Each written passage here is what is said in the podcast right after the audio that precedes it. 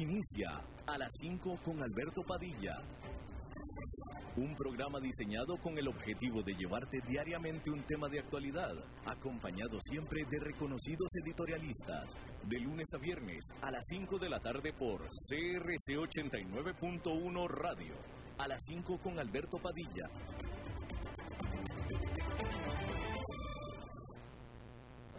Saludos, bienvenidos a esta emisión de A las 5 con su servidor Alberto Padilla. Muchísimas gracias por estarnos acompañando. Usted que lo hace a través de la señal en vivo de CRC 89.1 FM desde San José, Costa Rica. Muchísimas gracias también a los que lo hacen a través de la señal en vivo de Facebook Live. Y muchísimas gracias a todos aquellos que nos acompañan a través de las múltiples maneras en las que estamos repetidos o diferidos, comenzando con la repetición de este programa a las 10 de la noche, salimos en vivo a las 5 de la tarde, repetición aquí en 89.1 FM a las 10 de la noche todos los días. Por supuesto la versión grabada, la versión grabada de Facebook Live y también eh, pues un saludo especial a los que nos escuchan en el formato de podcast a través de todas las plataformas. Tratando de controlar sin mucho éxito los incontrolables, el señor David Guerrero, el maestro limpio, y aquí la que ordena es la señora Lisbeth Ulet. Mire, la siguiente afirmación se la voy a dar no verificada en el sentido de que no me metí a hacer una investigación de campo al respecto, pero con gran grado de seguridad le puedo afirmar que de los países del occidente europeo y del continente americano, al menos, y de los grandes países asiáticos, fuera de que se me esté escapando algún paísito en el Asia o algún paísito en África, pero fuera de eso, le puedo afirmar que Costa Rica se convierte en el primer país del mundo en restablecer las restricciones al movimiento, las cuales ya estaban en la práctica ya levantadas después de un exitoso combate a lo que resultó ser el primer brote de coronavirus y bueno, pues después de un segundo brote de coronavirus en Costa Rica, mucho más potente que el primero, este país se convierte en el primer país occidental, definitivamente, definitivamente el primer país del continente americano, en restablecer prácticamente a su originalidad, a como se hicieron desde un momento las restricciones al movimiento después de nuevo de un brote importante segundo brote importante de coronavirus en Costa Rica. Eh, durante mucho tiempo hemos estado hablando nosotros acerca de cómo iban a reaccionar las economías los países con sus segundos brotes. Bueno, pues aquí está el primero.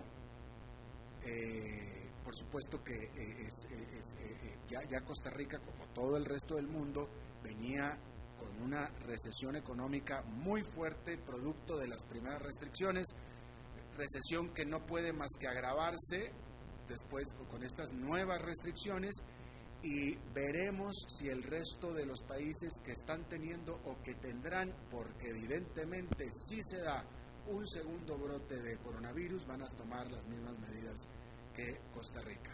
Vamos a verlo.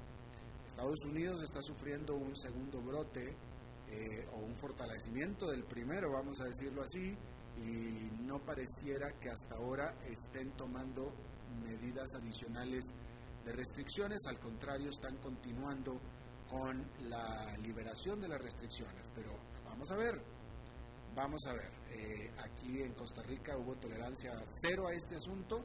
Este viernes se iban a anunciar, de hecho, las nuevas liberaciones, la, la fase 3 de 4 de liberación de la economía y del movimiento pero al contrario, hubo un retroceso, no sé si a la fase 2 o yo creo que a la fase 1 original, y definitivamente no son buenas noticias y si el resto de los países va a actuar de la misma manera, pues entonces estamos hablando de una recesión mundial que se va a alargar muchísimo más de lo que se pensaba en el eh, momento, eh, en el principio. Bueno, y ya que estamos hablando de coronavirus, vamos a hablar de las cifras. Bueno, hablando de cifras absolutas, mencionar que Brasil pasó ya el millón de casos de infecciones de coronavirus. Una muy, muy triste marca eh, y por supuesto que es una brutal cantidad de infectados de coronavirus. Pero no solamente eso, no solamente es la noticia de que se convirtió en el segundo país con más casos de coronavirus, bueno, ya se había convertido, pero que sobrepasa el millón de infecciones, sino que este día y a esta hora, en este momento, por alguna razón, el número de infecciones diarias se disparó con respecto a lo que venía presentando en las últimas jornadas para por mucho convertirse en el día con más infecciones de la pandemia de Brasil. Y estas son hasta este momento 55 mil infecciones. También sin haber revisado y sin haber investigado, pero nada más de memoria, yo creo que el día que más infecciones o que había roto récord de número de infecciones diarias Brasil había sido 37 mil. Y de ahí no había pasado. Pues bueno, después de que 37 era el pico, ahora salta este día inesperadamente, inexplicablemente diría yo, hasta los 55 mil contagios eh, diarios y todavía no acaba el día, todavía le falta un buen tiempo al día para acabar su conteo. Y por el momento, 1.038.000 casos de coronavirus en Brasil. El primer lugar es Estados Unidos con 2.300.000. Estados Unidos está sufriendo otro, eh, otra nueva ola de la pandemia y en este momento está registrando 31.000 nuevos casos. Sin embargo, sin embargo, en realidad las cifras absolutas o las cifras totales no son tan importantes, más bien la relación o la relatividad de ellas es lo que es importante. Eh, y estoy hablando específicamente del número de casos por millón de habitantes. Eso es realmente lo que importa, el número de infecciones por millón de habitantes. En eso Brasil tiene 4.887 infecciones por cada millón de habitantes brasileños. Estados Unidos tiene 6.300, 6.900, digamos que 7.000. ¿Cómo se compara eso con los países que peor o que pensábamos que peor resultado habían tenido? Bueno, pues digamos que España tiene 6.000 casos por cada millón de habitantes, Reino Unido poco menos de 5.000, Italia tiene 4.000. ¿Sí? Entonces encontramos que en realidad Estados Unidos tiene tantos casos por millón de habitantes como tuvo España. ¿Sí? Brasil tiene incluso menos que, eh, que España y que Estados Unidos.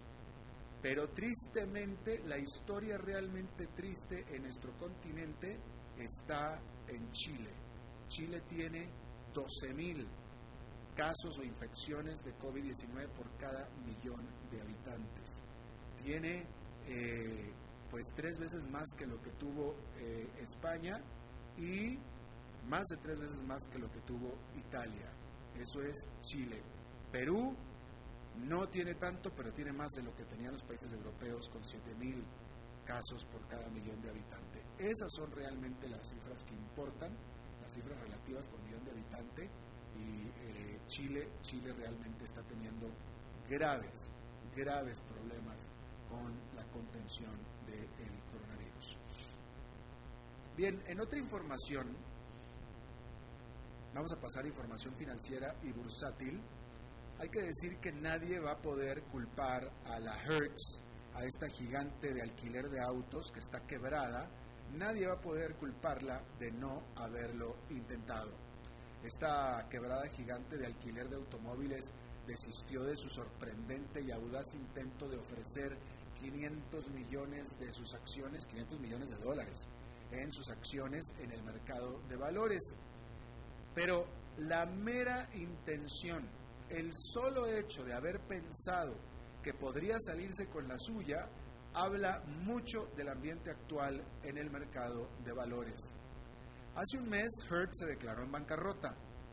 Este jueves anunció que cancelaría sus planes anunciados de hacer una colocación en bolsa luego que el lunes se enterara que las autoridades bursátiles de Estados Unidos estaban realizando una investigación sobre esta decisión.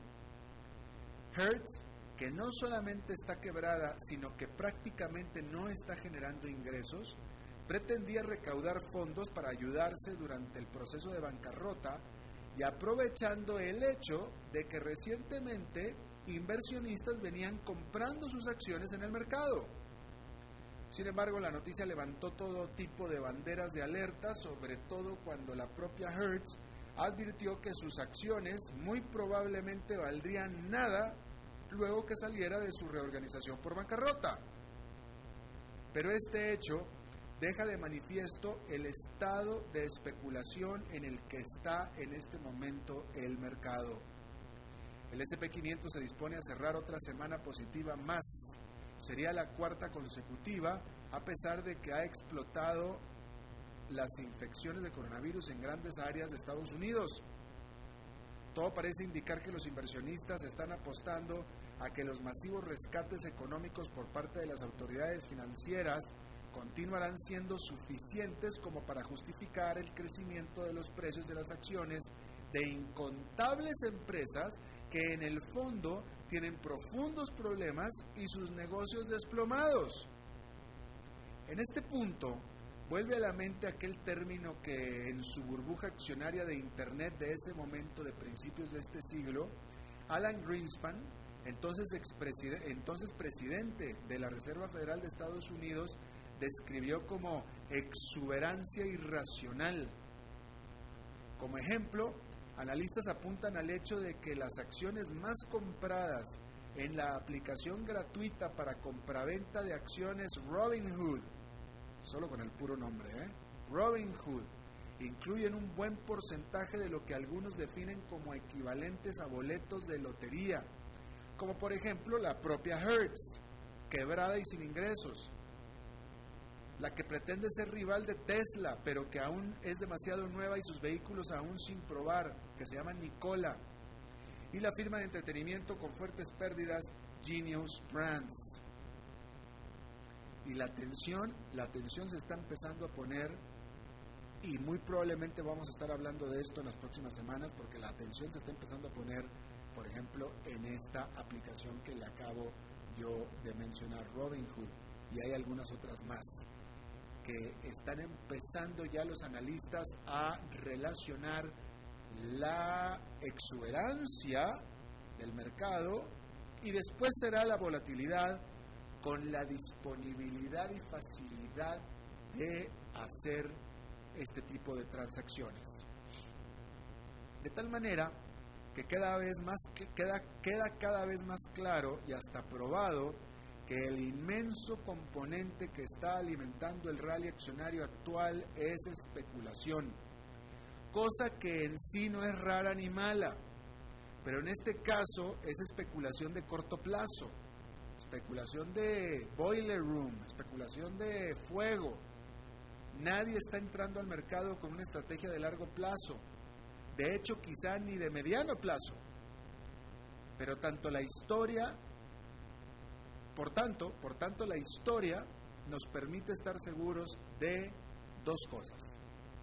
Una, quizá el mercado sigue subiendo, puede ser, pero dos, más pronto que tarde, no solamente va a dejar de subir, sino por el contrario, los que hoy quieren una ganancia rápida, que son muchos, en su momento saldrán del mercado en estampida y se van a llevar entre las patas a todo mundo. El Bank of America le explicó a sus clientes los tres principales riesgos que detonarían un desplome en el mercado. Es decir, que estos especuladores busquen las salidas en estampida. Uno, que la pandemia se empeore desatando una revisión en el proceso de reapertura, se está dando en un país al menos, Costa Rica. Dos, que se dé una fatiga monetaria o fiscal en donde el Banco Central se quede ya sin herramientas y mayores estímulos por parte del gobierno dejen de obtener el resultado deseado. Y tres, que el gasto tanto del consumidor como de las empresas no se recuperen tanto como lo deseado y comiencen a pesar las múltiples bancarrotas empresariales que se estarán dando. Por supuesto que nada de esto ha disuadido aún a los muchos especuladores aficionados con mucho tiempo disponible encerrados en casa, con aplicaciones para comprar y vender sin costo y con cheques de estímulo económico en el bolsillo cortesía de Donald Trump. De tal manera que no pareciera aconsejable entrar al mercado en este momento, y le estoy diciendo yo a usted, no es aconsejable para usted, ni para mí, ni para nadie normal, común y corriente, entrar al mercado en este momento claramente hay mucha espuma. Pero cuando se dé la corrección necesaria, la cual vendrá más pronto que tarde, y cuando hablo de corrección estoy hablando de macrodesplome, entonces sí será un buen momento para aquel inversionista serio de largo plazo, o sea, usted. Pero tendrá que ser hasta ese momento. Bueno, Resulta que Twitter y Facebook de nuevo le dieron un tatequieto, un manazo al presidente Donald Trump por subir a sus plataformas contenido que es altamente ofensivo o de plano mentiras. Al final, después de todo lo que se queja y de todo lo que denuncia y todo lo que espeta, al final Donald Trump lo que está haciendo es estar subiendo a sus redes sociales fake news. Y eso es lo que le están reclamando las redes sociales. La acción de Twitter y de Facebook amenaza con elevar la ya de por sí alta temperatura de las tensiones entre Trump y las gigantes de redes sociales. Hace unas semanas Trump firmó una orden ejecutiva, por demás simbólica, en contra de las plataformas, luego que Twitter pusiera una nota de advertencia de posible contenido falso en un par de tweets de Trump. La acción de Trump fue la de revisar la actual legislación que protege a las empresas de redes sociales en contra de acciones legales por contenido que suben sus usuarios. Este jueves, Facebook eliminó de su plataforma un anuncio subido por la campaña para la reelección de Trump por violar sus políticas contra el racismo. Y es que el anuncio atacaba a lo que la campaña de Trump calificó de peligrosas pandillas de grupos de ultraizquierda y conteniendo un singular, inusual y nuevo triángulo rojo invertido. El problema es que los críticos de inmediato notaron que el inexplicable triángulo que antes no existía es prácticamente idéntico al triángulo rojo invertido que el régimen nazi obligaba a aportar a sus prisioneros políticos en los campos de concentración. El mes pasado, el presidente de Facebook, Mark Zuckerberg, fue ampliamente criticado por no actuar en contra de un post de Trump en medio de las violentas protestas raciales en todo el país, en el que amenazó que si había saqueos, habrían balazos. Twitter había puesto una advertencia de contenido ofensivo a esa misma amenaza de Trump, denunciando que se trataba de una glorificación de la violencia. Bueno, pues ahora este jueves Twitter le puso una bandera de advertencia sobre su veracidad y autenticidad a un video que Trump subió, que es se trata de la tercera vez en un mes que la plataforma toma esa acción en contra del presidente Trump. Habrá que ver si esta nueva acción de las firmas levanta la ira de Trump y las acciones que éste tomará en contra de los que siguen siendo, sin embargo, su principal medio de comunicación personal.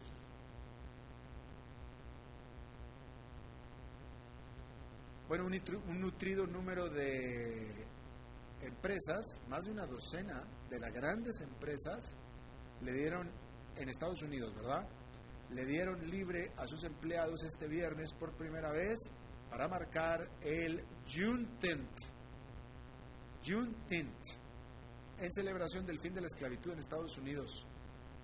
Luego de semanas de manifestaciones en todo el país, las cuales iniciaron siendo sumamente violentas y destructivas por el asesinato de George Floyd y el sistémico racismo en el país, las empresas comenzaron a hacer un escrutinio de sus propias prácticas y falencias con la inequidad racial y a manera de apoyar mejor a sus empleados de raza negra. La semana pasada Nike y Twitter y otras más anunciaron que observarían el 19 de junio, conocido como Juneteenth, como feriado con goce de sueldo. Pero a partir de entonces un buen número de otras empresas se unieron a la iniciativa.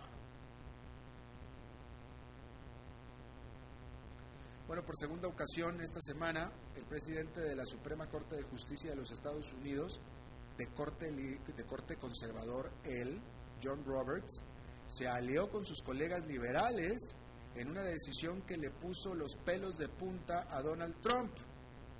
Luego del fallo el lunes sobre los derechos laborales de la comunidad LGBT, es decir, a favor de los derechos, este jueves la Suprema Corte determinó que el presidente actuó ilegalmente en el 2017 cuando anunció la eliminación de las protecciones legales para los chicos que fueron traídos al país de manera ilegal por sus padres, conocidos como los Dreamers.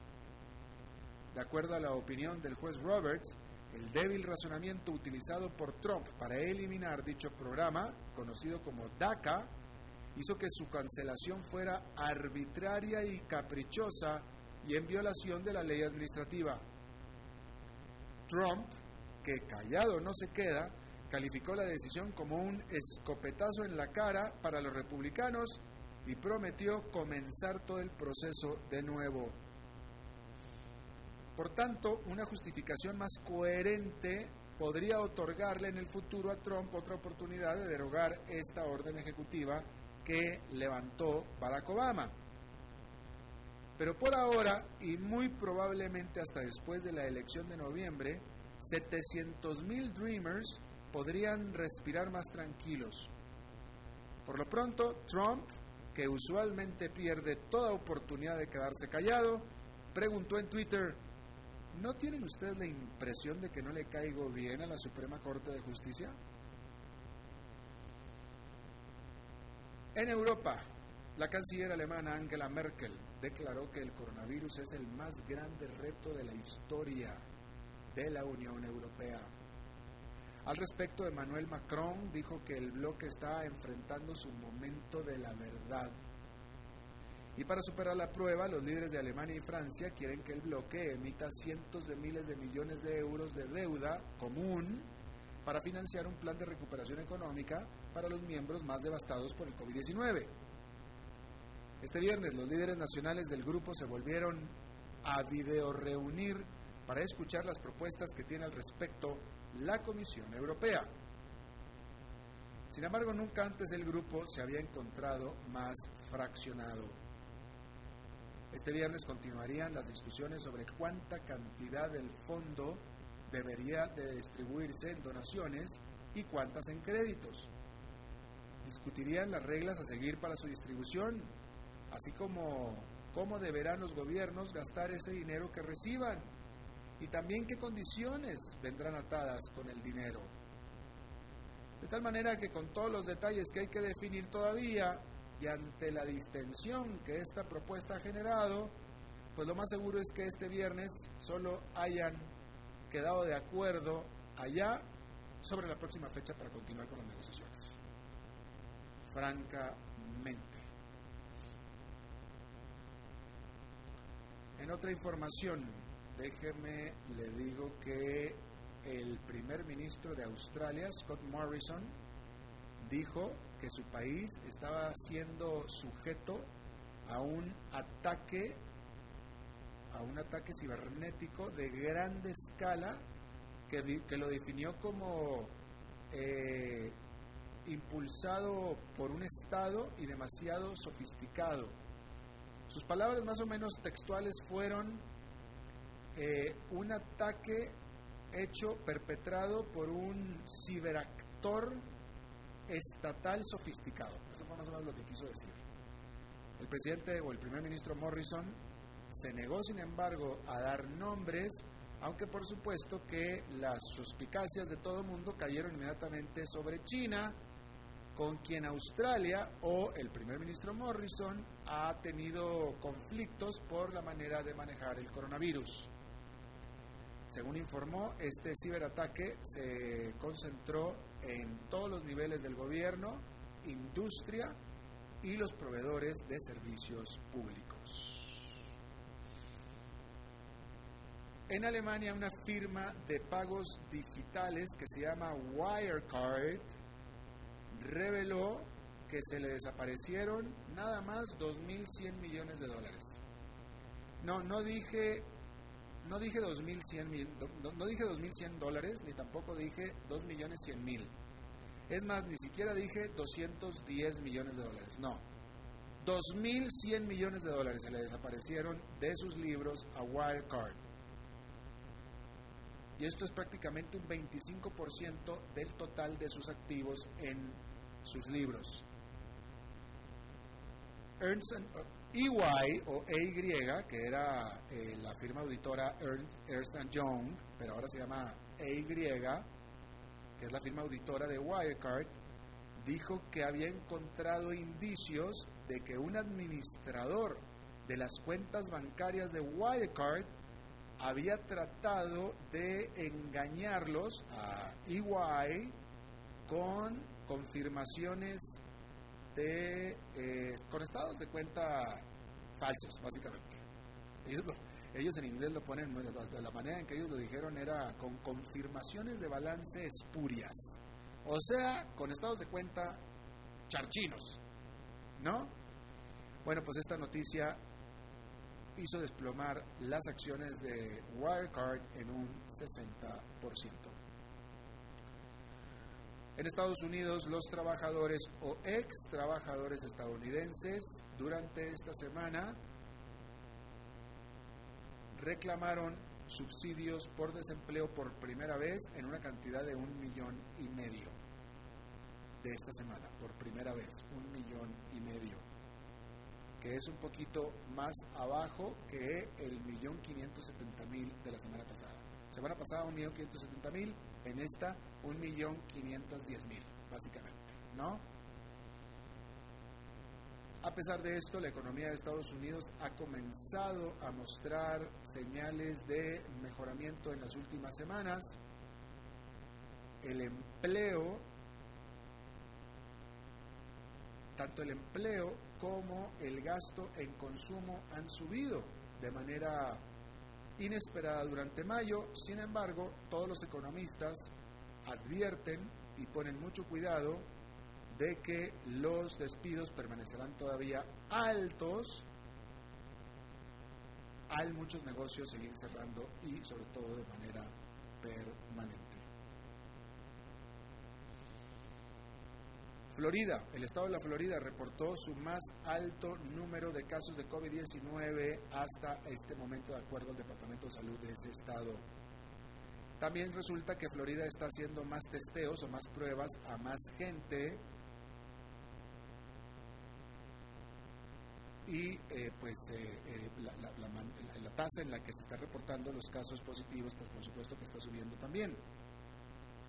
Es tan solo uno de varios estados, incluyendo Arizona, Oklahoma y también Texas, que han visto recientemente un aumento en los casos de coronavirus. Mientras tanto, y en este contexto, el gobernador de California ha pedido últimamente, o sea, ayer, a todos sus ciudadanos el portar cubrebocas o mascarillas. Bueno, y la policía de Brasil arrestó a Fabricio Queiros, que resulta que era chofer de el hijo de Jair Bolsonaro, el presidente del país. Los fiscales federales habían estado investigando actividades financieras bastante sospechosas de este chofer Queiros en sus cuentas de banco durante los tiempos en que era chofer de hijo del presidente. Él, el hijo del presidente Flavio Bolsonaro, dijo en Twitter que no estaba preocupado para nada porque la verdad iba a prevalecer. Vamos a ver si la verdad prevalece. Bueno, y nada más informarle que eh, en Estados Unidos cada vez más aerolíneas están ajustando al alza, literalmente ajustando al alza sus itinerarios porque están viendo aumentos de, eh, pues de, demanda, aumento de demanda, ¿no? JetBlue está sumando 30 rutas domésticas y dijo JetBlue sobre todo porque más gente está saliendo de vacaciones, con la temporada de vacaciones de Estados Unidos, y también Frontier, ambas aerolíneas de bajo costo, Frontier también dijo que estaba aumentando frecuencias, cosa que es definitivamente buena noticia. Vamos a hacer una pausa y regresamos con esta entrevista de hoy. A las 5 con Alberto Padilla, por CRC 89.1 Radio. Tinto, blanco, rosado, espumante, seco dulce. El vino es como los amigos, proviene de diferentes cepas y familias convertidas en bodegas de tradición. La Iride, una bodega personal establecida en Mendoza, Argentina, produce vino de exportación con la calidad de Mendoza, expresada en taninos frescos, frutales, remembranzas de tabaco y chocolate. Una fiesta al paladar. La Iride, vinos argentinos de tradición. CRC 89.1 Oyentes informados. Desde Maipú, Mendoza, la tierra del olivo nos llega aceite de oliva Laur. Su delicada y elegante textura, así como su afrutado aroma vegetal, lo convierten en un aceite especial para paladares exigentes. Disponible en tres variedades: Laur Cruz de Piedra, Laur Aceite de Oliva Extra Virgen y Laur Gran Mendoza Aceite de Oliva Extra Virgen. Lo mejor de tres zonas en una sola botella. Galardonado con el Gran Prestige Gold en el Terra Olivo 2018. Aceites de oliva Laur no pueden faltar en tu mesa. De venta en todas las tiendas, don Fernando.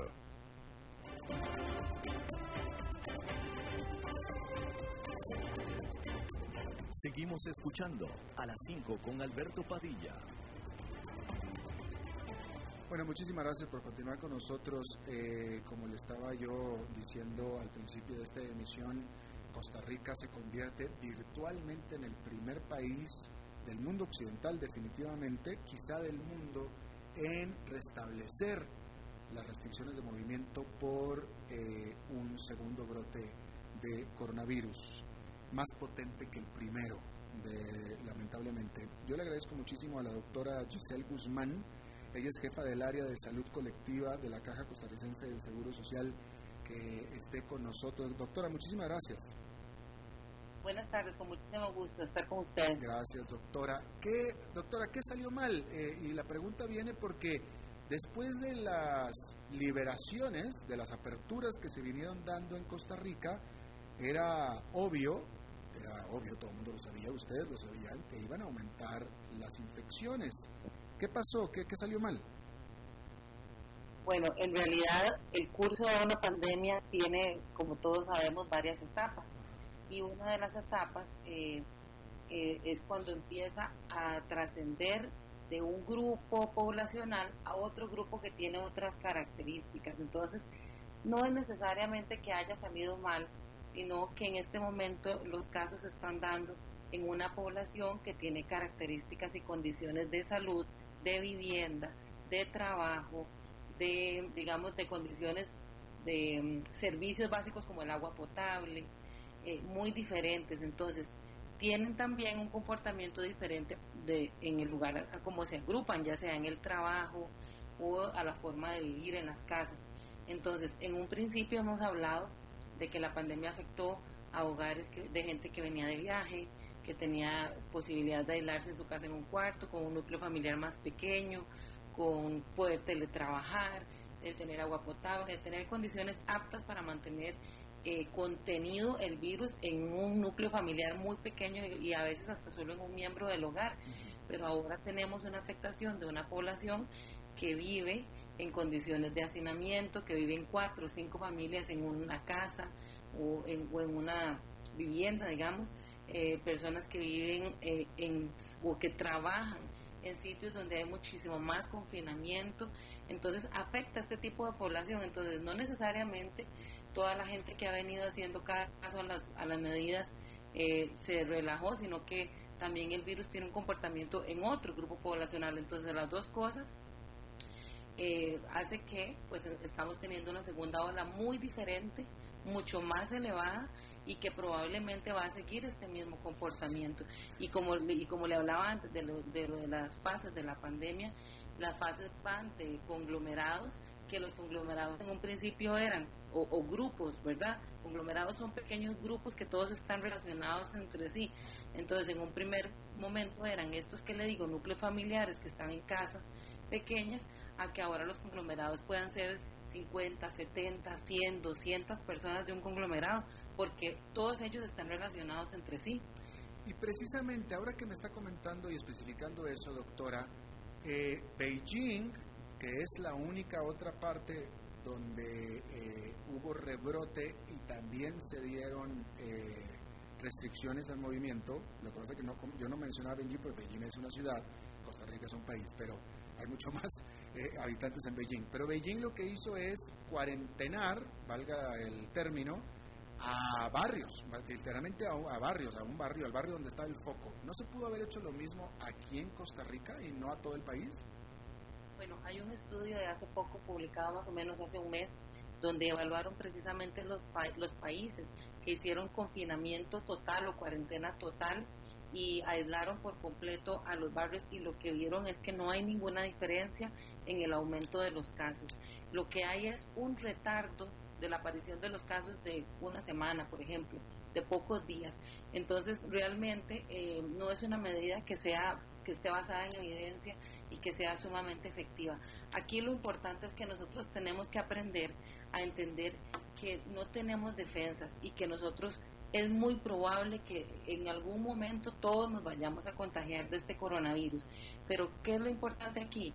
Entender que aunque los casos sigan subiendo, yo no sé si han visto el ejemplo de Singapur, Singapur empezó igual que nosotros teniendo muy poquitos casos, muchas medidas de contención, un trabajo excelente, luego relajaron medidas y aumentaron los casos significativamente. ¿Por qué? Porque nadie tiene defensas. El virus sigue circulando y va a ir circulando de lugar a donde no hay donde hay casos a lugares donde no hay casos y esas son las pequeñas olas que se van dando. Sin embargo, lo importante es que tienen poquísimos fallecimientos, poquísimas personas que han requerido cuidados intensivos, poquísimas personas que han requerido hospitalización. Entonces, esto es lo que en los países donde se van soltando las medidas o donde hay pocas medidas va sucediendo porque es lo normal que tiene que suceder. En algún momento tenemos que salir, en algún momento el virus sigue circulando porque el virus no para de circular, a menos que seamos como Nueva Zelanda, una isla donde podemos cerrar, aislarnos del mundo entero, pero en el momento en que ellos abran sus fronteras van a tener circulación, porque es lo normal que va a suceder. Entonces tenemos que seguir enfocándonos, por supuesto, que en las medidas de prevención, por supuesto, pero sobre todo a quienes tenemos que, que cuidar. Ya sabemos y hemos hablado en todos los foros posibles de que los adultos mayores, de que las personas que tienen enfermedades crónicas, las personas que tienen asma, las personas que tienen diabetes, enfermedades del corazón, de los riñones, del hígado, el cáncer, las enfermedades que afectan el sistema de las defensas, todas estas personas son las que ahora tienen que ser nuestro foco de atención y nuestro foco de cuidado principal. Porque qué importa si al fin y al cabo este, el virus va a circular y nosotros podemos eh, manejarlo con síntomas muy leves, personas que no tienen síntomas, pero cuando llegue a estas personas, que son las de, las de riesgo, son las que pueden producir estragos que no podemos recibir. Entonces, tenemos que cambiar el foco de, de, no solo tenerle miedo al número de los casos, sino a quién, cuál es el caso que se está viendo afectado. Y aquí es donde tenemos que apelar a la solidaridad de todas las personas que conocen a esas personas que están en riesgo y que las cuiden sean de la familia, sean del barrio, sean de la comunidad o no. Claro. Eh, doctora, eh, eh, creo que hoy en el anuncio que se dio oficial no lo mencionaron, pero a mí me parece, por lo que yo poquito que conozco del coronavirus y de, la, de, de las cuarentenas que se han establecido, etcétera, me parece a mí fácil pensar que esta restricción, que me parece que se anunció nada más como por el fin de semana, pues en realidad para poder obtener los resultados, para poder conocer si, si, si, esta restricción que se estableció a partir de mañana en la mañana va a tener resultados, etcétera, va a tener que durar 14, 15 días, ¿no es cierto? Bueno, las restricciones se, um, pueden, eh, digamos, eh, expander o, o revertir de acuerdo al comportamiento, pero sobre todo es porque nosotros necesitamos hacer estas restricciones para sostener la oportunidad y la capacidad de respuesta de los servicios de salud, ¿verdad? Esto es súper importante. ¿Por qué esas restricciones de este fin de semana? Recordemos eh, que, estamos, que estamos en fin de semana de celebración del Día del Padre. ¿Y qué comportamiento estamos viendo desde, desde hace un par de semanas para acá? Fiestas, eh, la gente saliendo en áreas sociales, eh, la eh, gente entiendo que este fin de semana entiendo que este fin de semana iba a ser particular, pero usted adelantaría, adelantaría por lo que conocemos, por lo que usted conoce del coronavirus y de, la, de cómo se comporta, etcétera, que estas restricciones que empiezan mañana vayan a tener que extenderse durante dos semanas. Bueno, es una cosa que probablemente el fin de semana usted sabe que van a bajar los casos porque siempre es así, el fin de semana es baja mucho la asistencia de la gente a los servicios de salud, entonces van a bajar los casos y eso no va a ser un parámetro de medición. El parámetro de medición va a ser otra vez cuando vengamos el lunes, al martes, al miércoles y sigamos viendo cómo se cómo se comporta y probablemente es una posibilidad de que se tengan que ampliar estas medidas, pero sin embargo, es una decisión que tiene que tomar el ministerio. Lo que yo quería decir antes es que lo que lo que estamos viendo en todo lado es que sí, efectivamente, la gente no está respetando medidas, no está respetando la distancia personal, no está respetando el, el aislamiento de la, de la forma en que pudiera aislarse cuando tiene posibilidad de hacerlo. Entonces, esto sí ha promovido que aumente la circulación. Ya hay muchas más personas que están contagiadas, hay muchas más personas transmitiendo hay un montón de condiciones que hacen que esto se regenere más rápidamente. Entonces, esto sí puede suceder, puede suceder que se amplíen las medidas porque sigan aumentando los casos, eh, pero sobre todo las medidas son para proteger a esa población que le digo. Claro. Doctora, ¿por qué, por qué la OMC ya dijo que las mascarillas son eh, eh, positivas, son buenas, que sí ayudan? ¿Por qué aquí en Costa Rica no se hicieron obligatorias las mascarillas? Bueno, esa es una, una directriz que, establece realmente el Ministerio de Salud, ¿verdad? Sin embargo, el Ministerio de Salud sí ha, ha hecho las recomendaciones de cómo es el uso adecuado y hay que recordar que la mascarilla por sí sola no nos va a proteger. La mascarilla por sí sola puede convertirse en un riesgo y eso es lo que hemos estado tratando de que la gente entienda. La mascarilla, si yo la toco, ya es un producto contaminado que me puede transmitir a mí el virus. Eh, entonces, sí, es, sí está recomendada, pero está recomendada acompañada siempre del lavado de manos, acompañada de la solución del alcohol, del abuso del alcohol gel, está acompañada de recordar que yo tengo que mantener la distancia, ojalá de agregar una careta facial plástica, ojalá de estarme lavando las manos, ojalá de no tener contacto directo con nadie, ¿verdad? Entonces, es una medida muy buena, pero es una medida que tiene que ser muy controlada. Las mascarillas médicas o quirúrgicas están altamente recomendadas, sin embargo la disponibilidad que hay en el mercado es muy poquito, entonces la prioridad por supuesto es para los servicios de salud, que son las personas que más riesgo corren. Sin embargo, como les digo, la mascarilla está ampliamente recomendada, la mascarilla quirúrgica, no hay ningún problema en utilizarla y la mascarilla de tela tiene características especiales porque protege muchísimo menos, pero acompañada de las otras barreras sí puede ser una barrera efectiva. Claro. Eh, yo entiendo que usted no está en el Ministerio de Salud, pero eh, vuelvo, vuelvo a tratar de, para que nosotros podamos entender más o menos cuánto tiempo más van a durar estas eh, restricciones. Em, hasta este momento, pues prácticamente me parecía a mí que la cantidad diaria de infecciones venía aumentando día, día con día, ¿no es cierto? Así es, y viene aumentando por, como le digo, el comportamiento de la población a donde nos está afectando. Vean que hoy eh, el, aumento de casos, por ejemplo, en desamparados, se debe a que el brote está en una empresa. ¿verdad? Los hemos visto en la zona norte porque está en fincas. Entonces, la condición de esa gente es de estar, eh, digamos, más juntos, de estar eh, más confinados, de tener menos distancia, de tener menos medidas. Y entonces, por eso es que son muchísimos casos simultáneamente. ¿verdad?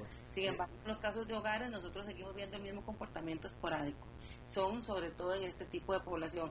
Pero ¿qué significa? Hoy también decía la OMS que ellos están muy preocupados, muy asustados de que el virus llegue a, a los campamentos que tienen ellos de refugiados por las condiciones que tienen, no tienen ni agua potable. Pues eso más o menos, solo que a muy mínima escala, es lo que estamos viendo en estos países como Costa Rica, como Beijing, como Singapur, que llegó exactamente el virus a esos lugares a donde no tenían estas condiciones para poder contener. Entonces, si vienen aumentando y van a seguir aumentando, eh, así como en una forma más grande porque está afectando estos grupos donde están concentrados mayor número de personas. Pues sí, entonces, pues entonces efectivamente, ya, ya me contestó la pregunta siguiente que le iba a hacer. Van a seguir aumentando, entonces, pues si siguen aumentando, hoy fueron 119, si mañana van a ser otra vez, suponiendo que mañana sean 119 otra vez mínimo, y el domingo también, pues ya nos podemos, ya olvídenos, la próxima semana van a estar las restricciones. Es muy probable que sí, pues y es muy probable porque nosotros lo que tenemos que hacer es mantener el brote bajo control y eso es lo que tenemos que entender, que los casos no van a parar, pero nosotros necesitamos mantenerlo bajo control para que si su mamá es la que necesita que la atendamos, le tengamos una camita para poderla atender en el hospital, para que si sea mi hermano o mi vecino el que lo necesita, haya disponibilidad de servicios para atender a esa persona. Entonces, que van a seguir aumentando, sí, que tenemos que seguir estirando y encogiendo las medidas también, porque esto depende de cómo va aumentando la capacidad de respuesta. Vean que hoy el doctor Macaya dijo, tenemos el, el SEACO, que antes teníamos cuatro casitos, cinco casitos, hoy tenemos más de 20 casos ahí, entonces significa que en cualquier momento esto puede salirse de las manos. Y eso es lo que nosotros tenemos que controlar y por eso las medidas son para ese control. Claro. Bueno, pues eh, doctora Giselle Guzmán, jefa del área de salud colectiva de la Caja Costarricense de Servicio Social, le agradezco muchísimo que haya platicado con nosotros placer para servirles. Que tengan buenas tardes. Igualmente, buen fin de semana. Vámonos rápidamente, regresamos con Humberto Saldívar. A las 5 con Alberto Padilla, por CRC 89.1 Radio. Tinto, blanco, rosado, espumante, seco, dulce el vino es como los amigos, proviene de diferentes cepas y familias convertidas en bodegas de tradición. La Iride, una bodega personal establecida en Mendoza, Argentina, produce vino de exportación con la calidad de Mendoza, expresada en taninos frescos, frutales, remembranzas de tabaco y chocolate. Una fiesta al paladar. La Iride, vinos argentinos de tradición. Desde Maipú, Mendoza, la tierra del olivo nos llega aceite de oliva Laur. Su delicada y elegante textura, así como su afrutado aroma vegetal, lo convierten en un aceite especial para paladares exigentes. Disponible en tres variedades: Laur Cruz de Piedra, Laur Aceite de Oliva Extra Virgen y Laur Gran Mendoza Aceite de Oliva Extra Virgen. Lo mejor de tres zonas en una sola botella. Galardonado con el Gran Prestige Gold en el Terra Olivo 2018. Aceites de oliva Laur no pueden faltar en tu mesa. De venta en todas las tiendas Don Fernando.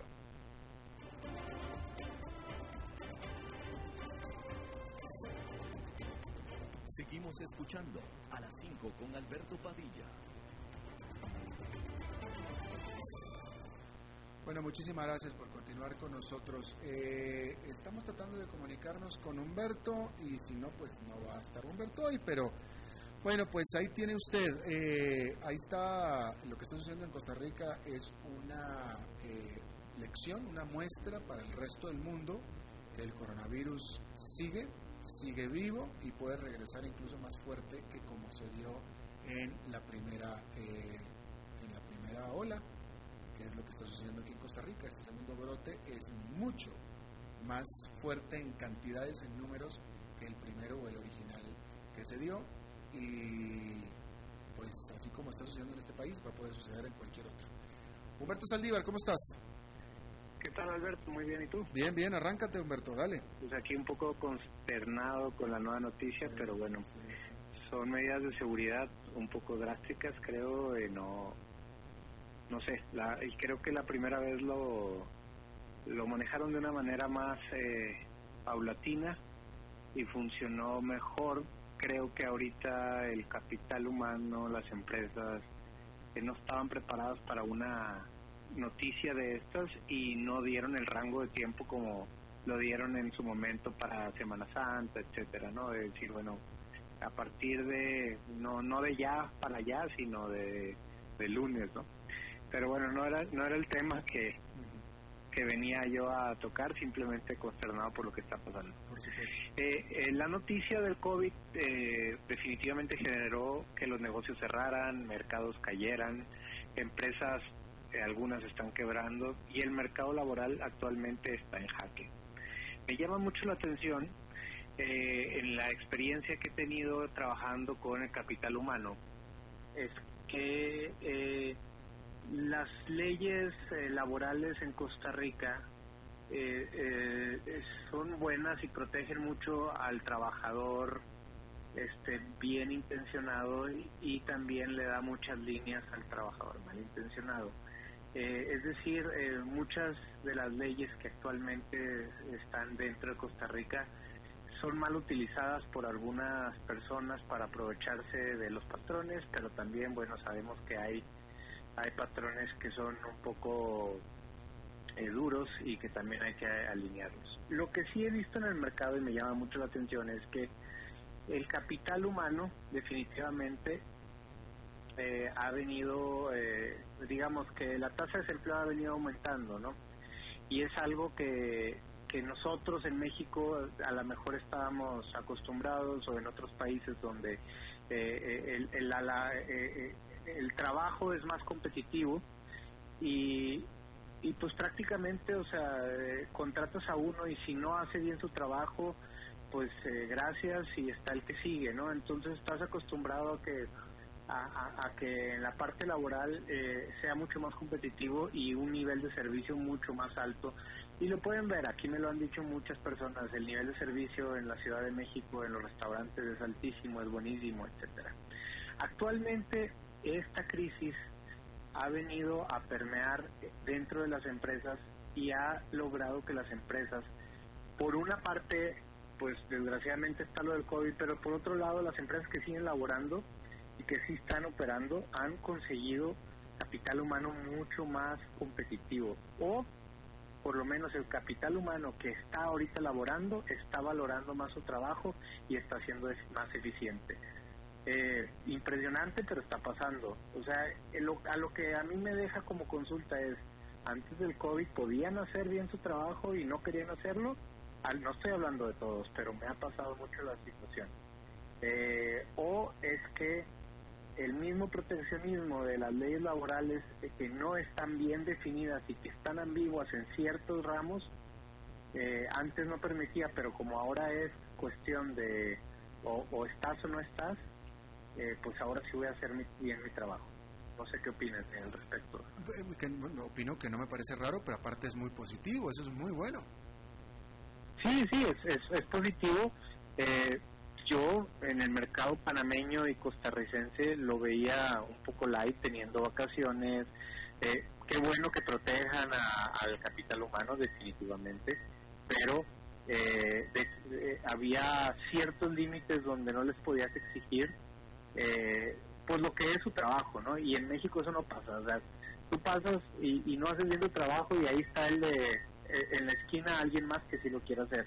Y por eso uno está acostumbrado malamente, a lo mejor, a eh, tener un mercado más competitivo laboral y eh, pues tener que hacer bien tu trabajo o funcionas o funcionas, ¿no? Claro. Humberto Saldívar, como cada viernes, muchísimas gracias. Gracias a ti, Alberto. Bueno, Hasta, buen fin también, Bueno, eso es todo lo que tenemos por esta emisión de A las 5 con servidor Alberto Padilla y también, pues de hecho, por toda la semana. Gracias por habernos acompañado. Tenga un buen fin de semana. Feliz Día del Padre. Nos reencontramos el lunes a las 5 de la tarde. Que la pasen muy bien.